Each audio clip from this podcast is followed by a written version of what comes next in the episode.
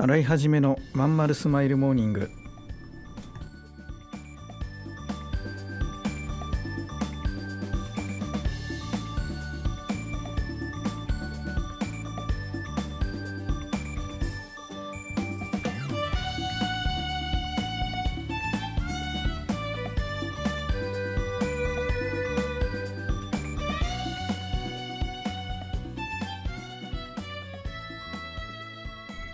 おはようございます。払いはじめです。払いはじめのまんまるスマイルモーニング。2022年12月6日火曜日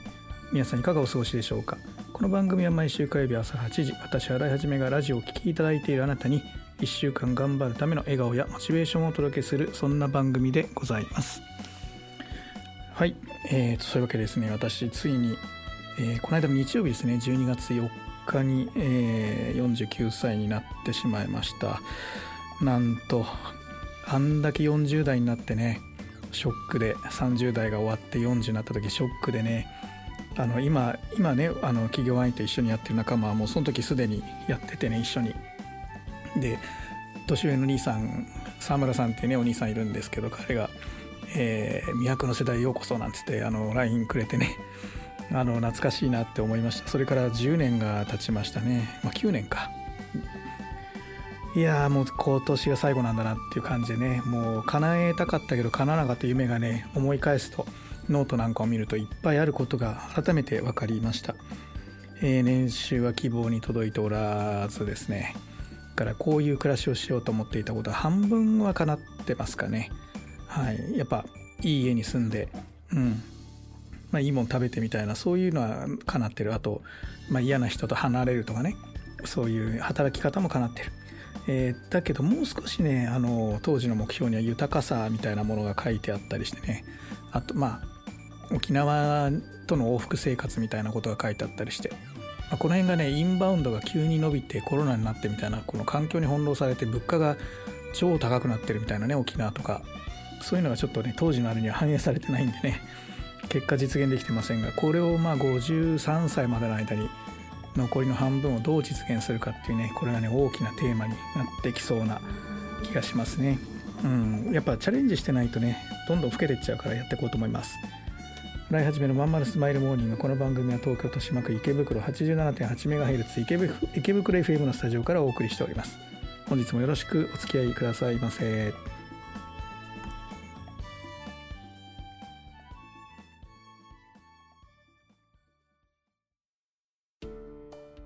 お母さん友達の家行ってくるあら行ってらっしゃい。いつ頃迎えに行こうかしら。迎えって勘弁してよ。私もう中学生だよ。あと夕飯いらないから。あら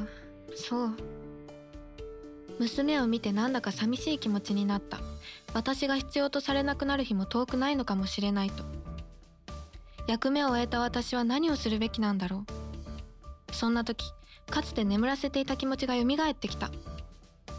そうだ。私やりたいことがあったんだ。企業ワンエイトはやりたいことをやりたいと望むあなたを徹底サポートするコミュニティサロンです。皆様へ起業に関する知識やノウハウを伝え最小限の時間と投資で自力で稼ぐ力を身につけていただくことをお約束します。自分の好きなことで楽しみながらビジネスを立ち上げてみませんか？企業ワンエイトで検索。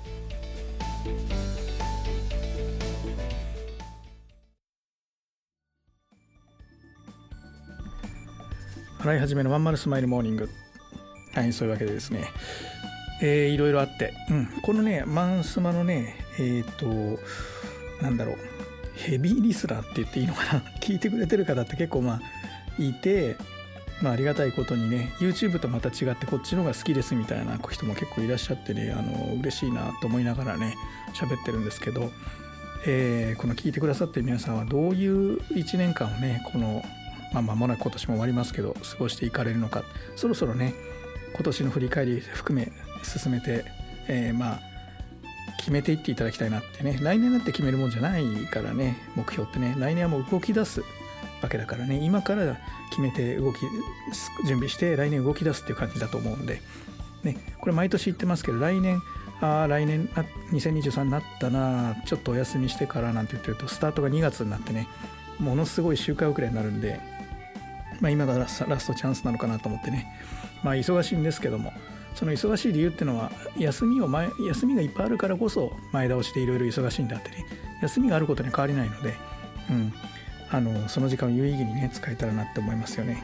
であのこの間もうこすられすぎた話になってますけどすでにワールドカップ、ね、日本が1位通過ってもう考えられない、まあ、ことが起こりましたよね。まあ絶対に勝てないとか絶対にあるいはもうあの負けないとかねどっちも正しくないんだよね。いつ負けるかも分かんないしいつ勝てるかも分かんないっていうのはこれがやっぱ勝負の世界なんだなと思います。でこれはまあビジネスでも同じで、うん、あの僕なんかもねあのこの10年間でものすごいその似たようなことをやる人が増えた。僕がこういうことを言い出した時っていうのは誰もいなかったんでね僕みたいなことを考えを実際にやってる人あの口だけ言ってる人はいっぱいいたけど実際にやって成功させた人っていうのは僕は周りであんま見たことがなかったね。で自分でこういうのを語るようになってからうんなんか似たようなこと言う人がいっぱい増えて、えー、今やもうねワン・オブ・ゼムみたいな立ち位置に見られがちだけどここをいかにね差別化していくかっていうのは僕のテーマでもあるわけですよね。うん、これをまたね来年からねやっていきたいなと。あのそのワールドカップからねやっぱ習ったことっていうのは、うん、まあ月並みだけどねまあ本当に必ず勝つとかね絶対負けないとかね、えー、あるいはまあ無理だろうとかねそういう外野の言うことはまああるけど自分たちはもうできることをやりベストを尽くすまあフィジカルとメンタルだよね。まあ、これを積み上げていくしかないんだなと思ったしあとあのインタビューをね終わった後の見ててちょっと前まではさみんなその批判を恐れてその皆さんのおかげですとか皆さんの応援のおかげでってそんなことをみんな一律にオリンピックの選手とか言ってたよね。もうマニュアル化されてるなって聞いてて思ってたけど今回やっぱ何て言うんだろう。俺が俺がやったとか俺たちは頑張ったんだみたいなことを正直に言う人とかが、ま、ちらほらいて選手でね。うん。ちょっとな僕はあんま詳しくないんで名前忘れちゃったけどビッグマウスみたいなこともねあの散見されるというか、まあ、それね全然 OK ででその当時よりもっと批判されるリスクって高まってるわけですよね。この間のコスタリカ戦ねボロ負けでも何でもないですいい戦いだったし、まあ、ワンワンミスがね失点を招いたっていうのがあって結構ネットでは叩かれてたよねあの選手ね。けどそういうリスクのある時代なのにこう言うというね。でしかもそれを有言実行でやってみせるっていうねまああの僕はそういう人たちがあの表に出てきて世の中を引っかき回していくっていうのはすごく素晴らしいことだと思いますね。うん、やっぱ批判って怖いし、うん、みんな縮こまってるけどね会社にバレて副業バレて嫌だみたいな関係ねえよって言ってやるやつがやっぱチャンス掴んでいくんだよね。うん、でもまあ実際怖いんでその辺はバレないようにきちっとねノウハウも提供していくんでその辺りは別にさらせって言ってるわけじゃないんですけどね。うんまあ、ただそうなんで思ったのはもう本当に学ぶことが多かったワールドカップで、まあ、この先ね16ベスト8までいければいいね。うん本当にあのそうやって夢を見せてもらえたらいいなってすごく思うかな。まあなんせ閉塞感しかない今の日本でね。もう経済は疲弊してるしね。まあいいところはすごくいい。悪いとこめちゃくちゃ悪いね。あと人も人の心をもう安定、えー、何もせずみたいなことを好むしね。なんか人がやれば、えー、袋叩きにするしっていう。で年末はもうやる気なくなって、えー、なんかね手仕舞いしていくみたいなそういう僕から見ると何やってんだわっていうようなねあの行動をとる人って世の中に多いんだけどまあこれ聞いてくれてる人たちは逆でねそういう時だからこそちょっとふかしてねアクセルアクセルふかして発言して発信してやっぱこうね一般庶民から発信者へね労働者から経営者へってこういうスタンスでねこれからも、えー、進んでいってほしいなと来年ね向けて今から進んでいってほしいなと思いますね。うん、で僕たちはそういうことが必ずできると、まあ、僕は思ってるし、まあ、これ聞いてくれてる皆もそういうふうに思ってる人たちだと思います。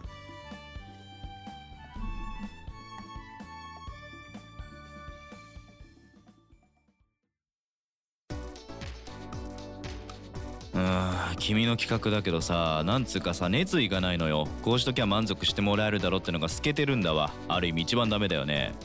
申し訳ございません。終電車の窓に映る親父になった自分を見た。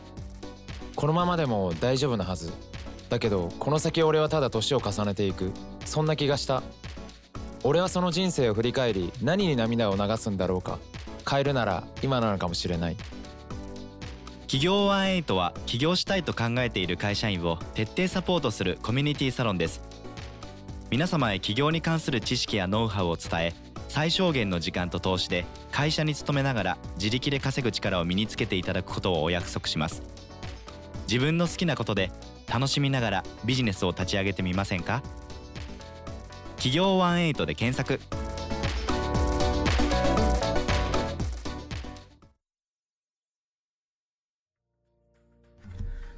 はいそういうわけでエンディングですけどね。今ね勉強会が終わったところなんです実はね、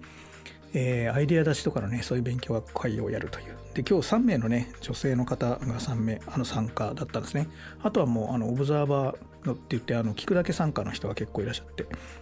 でその3名の方のまあ公開コンサルみたいなことをやってるわけですけどやったわけですけど非常にね良かったです今日は。前向きないい気持ちになることができました。毎日こういう感じだといいなと心から思えるような勉強会でした。あのみんなやりたいことそれぞれです。あの人にものを伝えたい。企業さんにものを伝えたい。それから自分の好きな趣味のものを売ってみたい。みたいな。あるいは作ってみたいとかね。それぞれのビジネスのまあ構想アイデアなんですけどそれをね、しっかりと形にするにはどうしたらいいのかってことをね、まあ、アドバイスさせていただいて最初の一歩をできるだけ敷居低くやるにはどうしたらいいのかっていう話もね、えー、合わせてやったわけですけど。非常に良かったです、うん、で何が良かったかってねみんなまあ不安だからネガティブな言葉をついつい発信してしまう人もいるけれどもでも、えー、なんとかなるっていうことが分かればえー、すぐに切り替えられるみたいなねその笑顔がまあ出てたのが非常に良かったなと思いました。うん、なんか一人で悩んでると非常にこういうあのビジネスなんていうのは多くの人がやって未経験のエリアですからねあの分かんなくなっちゃうと思うんです。でメールとかでもねこ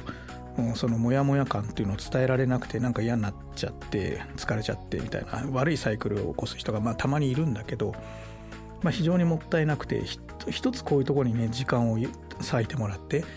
で100%無理ってことはないと思うんでね、うん、やっぱり会社には休む有給っていうのがあるし、うん、家庭にもまあ30分だけ参加させてくれって言えばちょっとどっかスタバかなんか行ってねあのイヤホンで参加することだって可能なわけですからね、まあ、どんな形でも穴こじ開けてもらってえ参加してもらえると一気にねその先トンネルの先の明かりが見えてくるんじゃないかなと思いますね。でそもそもそんなトンネルに入る必要なくて簡単なことからやればいいっていうね大きな構想を描いて完璧なシステムを作ろうとすると大変なんで、ま、できることからやっていくと、まあ、それも、ね、全部ね会員さんには動画で、えー、まとめてある話もあるんでね見ていただければと思うんですけどまあうちの会員さんってのはとにかく真面目で頑張り屋さんが多いからね、余計に自分を追い込んでしまうなんてこともまあたまにあるんでね、えー、そのあたりはもう何の心配もいらないので相談していただければなと思いますね。うん、今日の皆さんは本当に良かったです。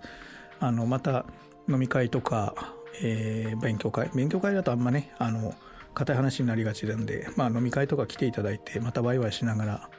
ね、みんなで、えー、一緒に勉強していきたいなと、まあ、本当に心から思いましたねこういう日が来年もたくさん続くように、えー、自分にできることを見つけてどんどんやっていきたいなと思いますしああいう素晴らしい人たちを集めてねもっともっと自分の会社を良くしていきたいなというふうにも思いますね。はいえー、そんなわけで皆さんあの来年どんな1年にしたいかねぜひコメント欄に書き込んでみてくださいで来年終わった時にもう一回読み返してみましょう はい、えー、ご質問とかねあの取り上げてほしいテーマありましたらぜひ連絡してくださいそれからスタイフで聞いてくださって皆さんね、コメント書き込めますから、ぜひぜひ来年どういう一年にしたいか書いてみてください。ポッドキャストで聞いてくださって皆さんはね、メールとかいただいても、あるいは SNS、DM いただいても大歓迎です。はい、それでは今日も聞いてくださいましてありがとうございました。またね。